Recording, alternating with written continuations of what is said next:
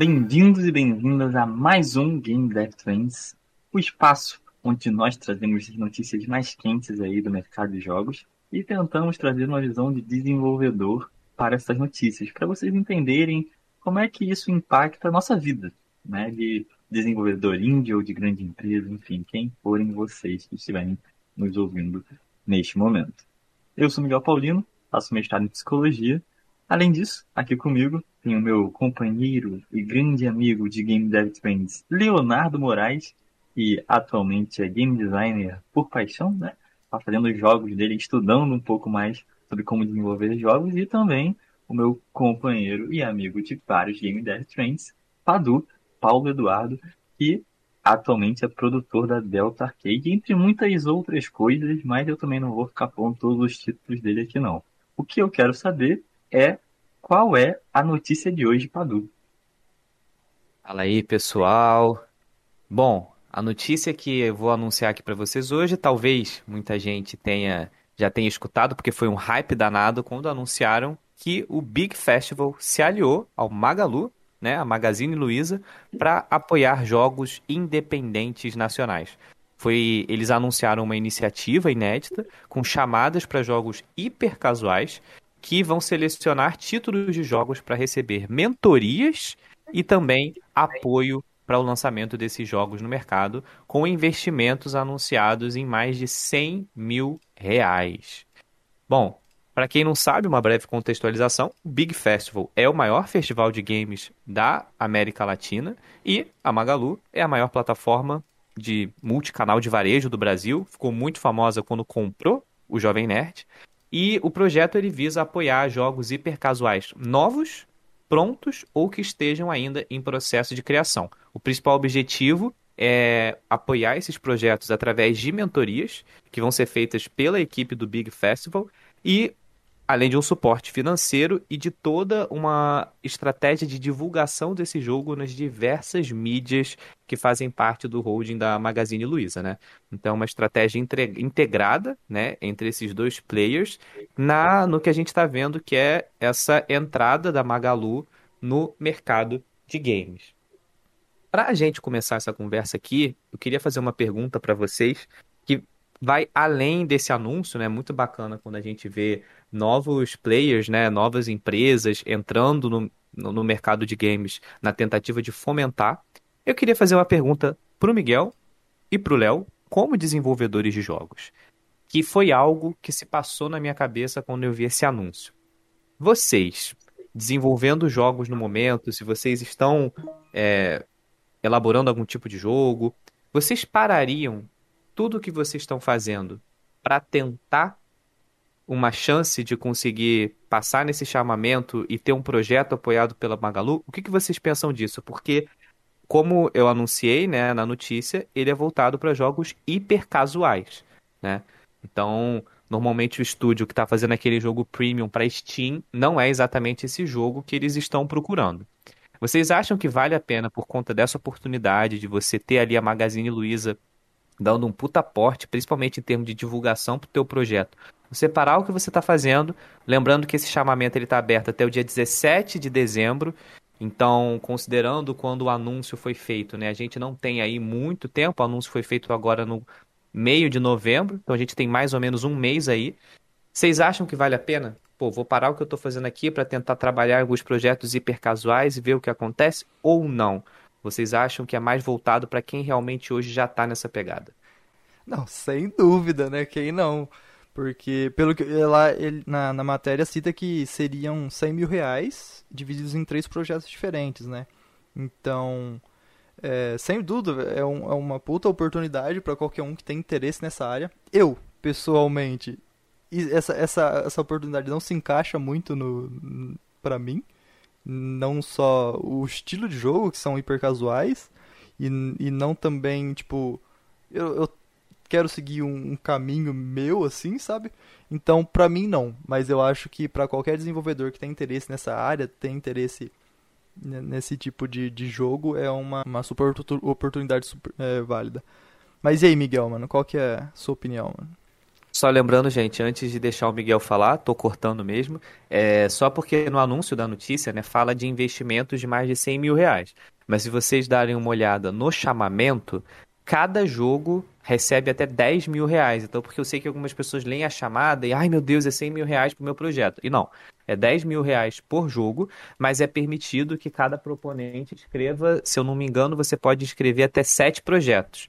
Né? Então é porque assim, se você tiver todos os seus projetos de jogos selecionados, você pode sim acumular uma, um valor grande, mas a princípio são 10 mil reais por projeto. E aí, respondendo a pergunta, eu faria sem pensar duas vezes. É, eu também tenho um sonho né, de fazer jogos assim como o Léo e reflitam mais, enfim, experiências e mensagens que eu acredito. Mas eu também já aprendi que assim, precisa pagar as contas e mais importante do que isso, a gente precisa adquirir experiência para poder fazer os jogos que a gente quer fazer. E essa oportunidade com a Magalu, ela traz um conjunto de experiências que não que não para só no desenvolvimento do jogo. Você falou sobre a Jovem Nerd, mas a Magalu tem o Jovem Nerd, tem o canal Tech, Tech canal Tech, enfim, enfim, como você quiser chamar, tem a Kabum. Então, são várias empresas, várias possibilidades de networking e de conhecimento em diversas áreas aí do, da produção é, de negócio, né, de, de business de um jogo que, sinceramente, eu não vejo hoje uma outra forma tão fácil, entre aspas, de ter acesso, sabe? Então, com certeza, eu me escreveria sete projetos, sabe? É carregar projeto ia botar as ideias mais bizarras possíveis só para ter essa oportunidade, porque no final das contas é isso, né? A, o invest... Mesmo que 10 mil reais seja muito pouco, muito pouco mesmo, acho que com 10 mil reais ia dar para mal pagar eu e o programador. é... Eu sinto que a experiência que você adquiriria lá dentro, ela compensaria bastante. O problema, Padu, é que a gente deu uma olhada nesse edital e além dessa questão dos 10 mil reais e 3 a 7 projetos, gente tem um outro problema, né? E só pode empresa com CNPJ. E aí, o que, que você acha disso? Pois é, uma coisa que eu lendo esse edital de chamamento e que eu fiquei um pouco confuso é porque ele deixa muito claro de que os proponentes eles não podem ser pessoas físicas, né? E eles falam muito claramente que é o estúdio, o CNPJ do estúdio. Porém, quando a gente desce um pouquinho nesse mesmo local ali, em que fala dessa questão do, de que só pode ser um estúdio, que portanto eles não estão apoiando pessoa física, existe também uma, ele, uma, uma, linha que diz contrato social da empresa ou certificado de microempreendedor individual, MEI. Então eu fiquei um pouco na dúvida porque o MEI, por mais que ele seja um CNPJ, ele está diretamente associado à pessoa física, é, um, é uma figura jurídica um tanto quanto diferente, não tem todas as responsabilidades e encargos que você tem para criar um CNPJ como uma empresa, uma microempresa. Então eu não sei até que ponto ele já está se abrindo para a MEI, e aí o quanto que isso facilita um pouco essa grande barreira que, na minha opinião, é você ter um edital desse para fomentar estúdios de games, equipes de desenvolvedores, que a gente sabe que no mercado brasileiro hoje, analisando o censo mais recente da indústria de games, o quanto que o que a gente tem de estúdios informais que não tem CNPJ, então você basicamente deixaria essa galera toda de fora. Porém, se você abre as portas para o MEI, você facilita um pouco, porque o MEI ele é inclusive muito fácil de você tirar, né? Então, até considerando, né, se você às vezes, eu não sei se um mês daria tempo, principalmente considerando tempos de pandemia, mas em outras situações você conseguiria até tirar o seu MEI num curto intervalo de tempo, por exemplo, para se inscrever num edital de chamamento desse. Então fica aí o questionamento, eu acho que eu inclusive eu tentei entrar em contato a tempo de gravar esse programa aqui, mas ainda não consegui resposta porque é uma dúvida que eu tenho. Se você como MEI, você consegue se inscrever também, né, e não só como estúdio de games.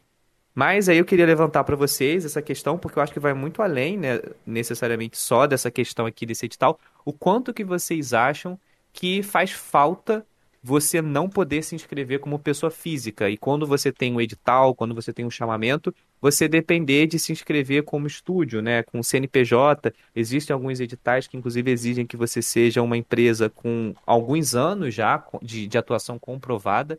O quanto vocês acham que isso acaba afastando o desenvolvedor de jogo que realmente está precisando desse tipo de oportunidade?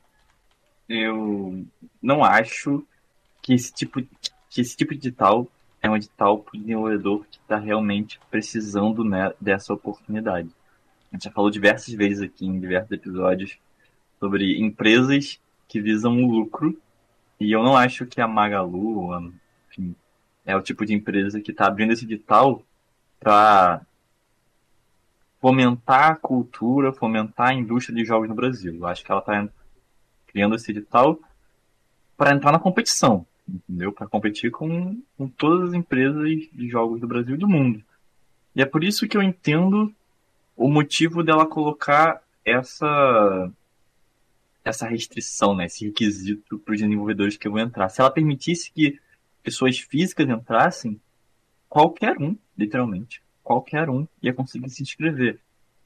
E quando eu digo qualquer um, não é só na quantidade de pessoas que iam estar se inscrevendo, mas também na experiência dessas pessoas. Então, quando uma pessoa, eu não estou dizendo que ter um CNPJ é comprovativo de experiência, tá? Até porque abrir um CNPJ não é, não é tão difícil assim, mas você precisa fazer um investimento inicial, e eu acho que esse investimento inicial é um divisor de águas para saber se a pessoa está fazendo para ganhar dinheiro ou por hobby, sabe? A partir do momento que ela investiu um dinheiro que todo mês, todo ano, ela vai ser cobrada por isso, a não ser que ela seja rica, e a gente vai entrar em outro debate, que são as oportunidades das pessoas ricas, mas a não ser que ela seja rica, ela vai precisar criar uma forma de pagar as contas dela todos os meses.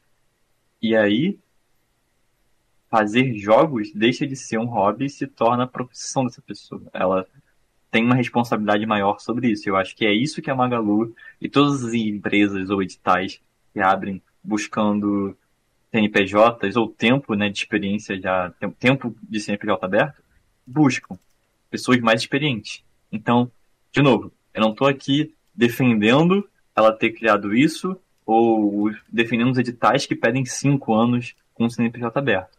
Mas eu quero só expor ou tentar entender o que, que esses, editais pensam, o que a Magalu pensa quando ela coloca esse requisito, né? O que o edital de cinco anos pensa é, eu quero empresas que são mais maduras, que já tiveram, provavelmente, uma experiência desenvolvendo um jogo completo ou não. E aí, posso, se eu quiser, inclusive que seja um jogo completo, coloco esse requisito também. Quando a Magalu, a Magalu coloca que precisa ter um CNPJ, é a mesma coisa. Não quero que qualquer estudante de jogos digitais no IFRJ, é, a, a faculdade que eu estudei, por exemplo, é, se inscreva. Eu quero só que pessoas que já fizeram investimento inicial, que abriram o CNPJ, se inscrevam. E, e é isso. Eu já participei de editais, por exemplo, da Startup Rio, que só precisava do, do, do ah, da pessoa física, que eu esqueci o nome agora, mas da pessoa física, do CPF. E tá e é isso, eles queriam, eles eram um edital que fomentavam a, a indústria, sabe? É para quem está começando mesmo. Então, são propostas diferentes, para editais diferentes. Eu não julgo certo ou errado, eu só estou tentando entender o que ele passa na cabeça dele. Uhum. Eu, só pra, só pra... não... Hum, falei. Não, eu só ia comentar que, é, novamente, eu tenho que concordar com tudo que o Miguel fala, que é, é realmente é isso. E eu acho que é só para a gente não confundir o que, que é investimento, né, do que, que é um fomento em que você está procurando fomentar e profissionalizar um mercado. Eu acho que não é nenhuma questão de ter um lado certo ou errado, não, são propostas diferentes e as duas são importantes, é importante ter as duas, só que eu acho que para a gente não ter frustração, quebra de expectativa, é a gente entender, né? O que, que é um player que está entrando, que ele, é óbvio que uma iniciativa dela, dessa vai fomentar o mercado né? Pode fazer uma empresa sair de uma estrutura razoável para ela, né, dar um salto de qualidade, dela um salto de faturamento. Então, são iniciativas muito importantes. E ao mesmo tempo é muito importante a gente também ter iniciativas que estão voltadas para quem ainda está começando, né? E aí é literalmente aquele fomento, aquela profissionalização necessária. Agora, diante dessa, dessa opinião que você deu, eu vou ter uma opinião talvez um pouquinho contrária ao que você falou lá no começo, sobre é, topar, né? Assim, não, vou largar, vou fazer, eu vou com certeza pegar, porque tem um, um, um grande mentor que eu tive é, no início da minha atuação no mercado de games que falava para mim que quando a gente acha que tudo é uma grande oportunidade, acaba que nada é uma grande oportunidade. Mais ou menos isso, né? E eu passei muito por isso quando eu comecei a, a atuar no mercado de games. A gente tem muitas grandes oportunidades. E isso me tirou o foco muitas vezes. Porque eh, não é só esse edital da Magazine Luiza. A gente, ao longo do tempo, tem outros chamamentos, tem outras grandes oportunidades, grandes investidores que aparecem querendo um projeto. Quando a gente está no começo e a gente não tem um caminho, eu acho ótimo, porque você não começou. Então, por isso que eu falei, se eu fosse, se esse edital ele fosse uma pessoa física, né, cara, eu vou fazer o meu primeiro projeto. Eu parava tudo que eu estou fazendo para tentar me profissionalizar e aprender tudo que eu vou ter ali num, num, programa desse, com uma mentoria dessa, como essa, é, essa não só pela questão financeira e pela questão de divulgação, mas para aprender também. Mas eu penso também que se você já tem um caminho que você começou a trilhar, você, o seu objetivo é um, e aí eu vou parar tudo, porque cara, jogo hipercasual é um modelo de negócios completamente diferente de um jogo premium. E esse é um ponto, é, é a mesma coisa do cara que está fazendo um jogo premium e acha que ele vai conseguir fazer um jogo free to play em paralelo. São modelos de negócio diferentes. Então, você pode aprender muito a fazer um jogo hipercasual. Mas se você quer, o seu objetivo é trabalhar com um jogo premium, toda aquela experiência ali, você obviamente vai aprender muita coisa, mas você quando voltar para o seu objetivo inicial, que é o jogo free, o, o, o premium, você vai voltar alguns degraus atrás por mais que você tenha aprendido muita coisa, talvez de processo, etc., você vai voltar alguns degraus. E você parar tudo que você está fazendo. Às vezes, obviamente, é diferente quando você tem um projeto de muito tempo. Mas eu estou num jogo aqui que eu quero lançar em dezembro. Isso aconteceu comigo algumas vezes. E aí eu quero lançar isso agora. Eu tenho uma meta de que eu vou lançar aquele projeto ali em dezembro para tentar começar a faturar na Steam alguma coisa. Ah, mas abriu aquele edital ali. Eu vou parar tudo que eu estou fazendo aqui para tentar aquilo ali e aí, se der certo, eu vou. E aí, quando eu vi, eu tô num outro caminho.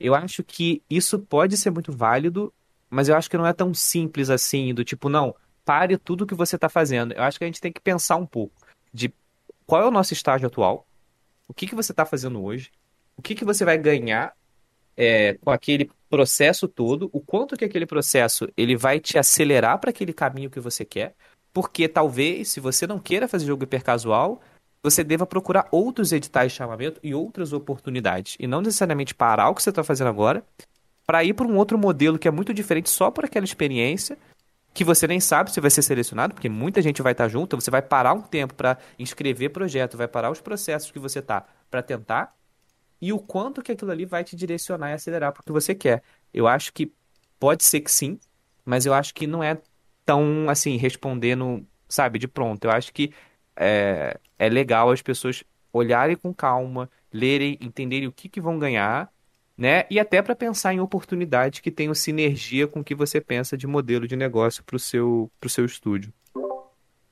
Hum. É engraçado você dizer isso, porque a gente vai discordar, cara. A gente vai discordar. é, porque eu sinto que a Magalu, ela ou foi muito inteligente, ou ou não foi tão inteligente assim na hora de criar o chamamento, o edital.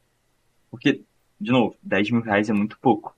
Eu não acho que se você é uma empresa com um modelo de negócio consolidado que já está funcionando, que 10 mil reais vão te atrair. Mas se você é uma empresa, um estúdio, que não tem um modelo de negócio tão consolidado, que não tem um capital girando, né, no seu, na, não tem um fluxo de caixa girando, enfim. Você vai ver uma oportunidade dessa como uma oportunidade de criar um, um, um outro braço, né? Porque, veja bem, na minha visão, um hipercasual desse porte, com 10 mil reais, você faz um mês. Se você pensar no hipercasual, hipercasual ainda, de mais do que um mês, arranhando aí dois, você já está passando o orçamento e você provavelmente já está criando algo que não é hipercasual, sabe? Então, para você não parar o que você está fazendo para escrever o projeto, esperar ele ser aprovado e desenvolver de fato o jogo, ou enfim, desenvolver antes, é, é muito fácil, sabe? Porque se você é uma empresa de hipercasual, talvez não faça nem sentido para você. Não, vai, se você é uma empresa de hipercasual, fazer mais um ali em um mês para se inscrever no, no da Magalu, talvez até faça sentido. Mas se você é uma empresa com fluxo de caixa já bem definido, com uma empresa de negócio já bem definido, de fato não faz. Mas acho que nem um edital de 10 mil reais vai fazer sentido para você. Você vai, editar, você vai buscar editais. Pô, vamos lá. Sendo bem sincero, de 500 mil para cima, e olhe lá, sabe? Tem que ser muito bom ainda para você querer um edital desse. Porque a gente sabe que fazer jogo não é barato. Mas então, então, Miguel, você está concordando comigo, porque eu falei exatamente isso, que talvez fizesse mais sentido para justamente essa pessoa que você falou, que, que não está nesse estágio. Só que como a gente está falando de um edital que a princípio, pode ter a questão do MEI, mas a princípio está voltado para CNPJ, eu, eu acabo que eu estava vendo ele mais voltado justamente para essas empresas, né, que já estão ali um pouco consolidadas, porque a pessoa que está começando e que essa oportunidade seria né, incrível, talvez tenha mais dificuldade de acessar. Mas só fazer também um breve adendo, porque eu acho que o grande diferencial desse chamamento não é o recurso. É, porque, inclusive, se você olhar lá nas cláusulas, né, eles falam da questão de divisão de faturamento. Então, eu penso que a Magalu, ela quer que o seu jogo venda muito e faça muito dinheiro. Então, talvez o que você ganhe não é aqueles 10 mil reais ali de apoio inicial para você fazer o protótipo mas é o quanto que todas as redes sociais, inclusive o Jovem Nerd, porque lá diz que as redes do Jovem Nerd vão ser usadas para promover esses jogos, e aí o quanto que essa visibilidade vai gerar de faturamento, e aí você vai pagar com esse faturamento, e não com esses 10 mil reais que você recebeu no começo. É, exatamente, que é o networking que eu, eu acho que é o grande diferencial, né? São todas essas plataformas, não só o Jovem Nerd, mas a gente tem que ficar atento, ficar atento também ao canal Tech, acabou um pouco menos, mas ao canal Tech, que são investimentos que a Magalu fez de grande porte. Mas eu não tinha percebido antes que você tinha falado desse, desse nicho específico. Eu, eu pensei que você estava falando das pessoas que nem têm empresa ainda. Agora que eu entendi que você está falando das pessoas que já têm empresa, mas não têm o seu, seu modelo consolidado, então de fato a gente concorda. É que quando você fez a pergunta para mim e para o Léo, eu senti que era qualquer um, sabe? Tipo, pessoas que, no nosso caso hoje, não desenvolvem jogos para uma empresa. Entendeu? Se a gente desenvolvesse, a nossa resposta com certeza seria outra. Eu fiz essa pergunta justamente porque é um tema que eu acho interessante, que é, é porque existem estágios diferentes de, de equipes de desenvolvimento de jogos, até mesmo quando você ainda não é uma empresa com CNPJ faturando, né? Então, eu, eu justamente eu faço essa pergunta porque é uma coisa que costuma se passar na minha cabeça né? É, porque toda vez que aparece um edital desse, uma oportunidade dessa, se a gente sempre deve parar aquele caminho que a gente está trilhando, porque é uma coisa que não tem uma resposta fácil. Então, na verdade, é uma pergunta mesmo que eu jogo tanto para vocês dois quanto para quem está escutando a gente, quem quiser comentar depois é, no Discord do DevTalk, que é isso, né? Do quanto que vale a pena a gente parar, interromper processos, ainda que não estejam faturando, mas é, projetos que a gente está começando a tentar escalar, é, modelos de negócio. Então eu digo até modelo de negócio, porque é aquilo, free to play, premium, hiper casual.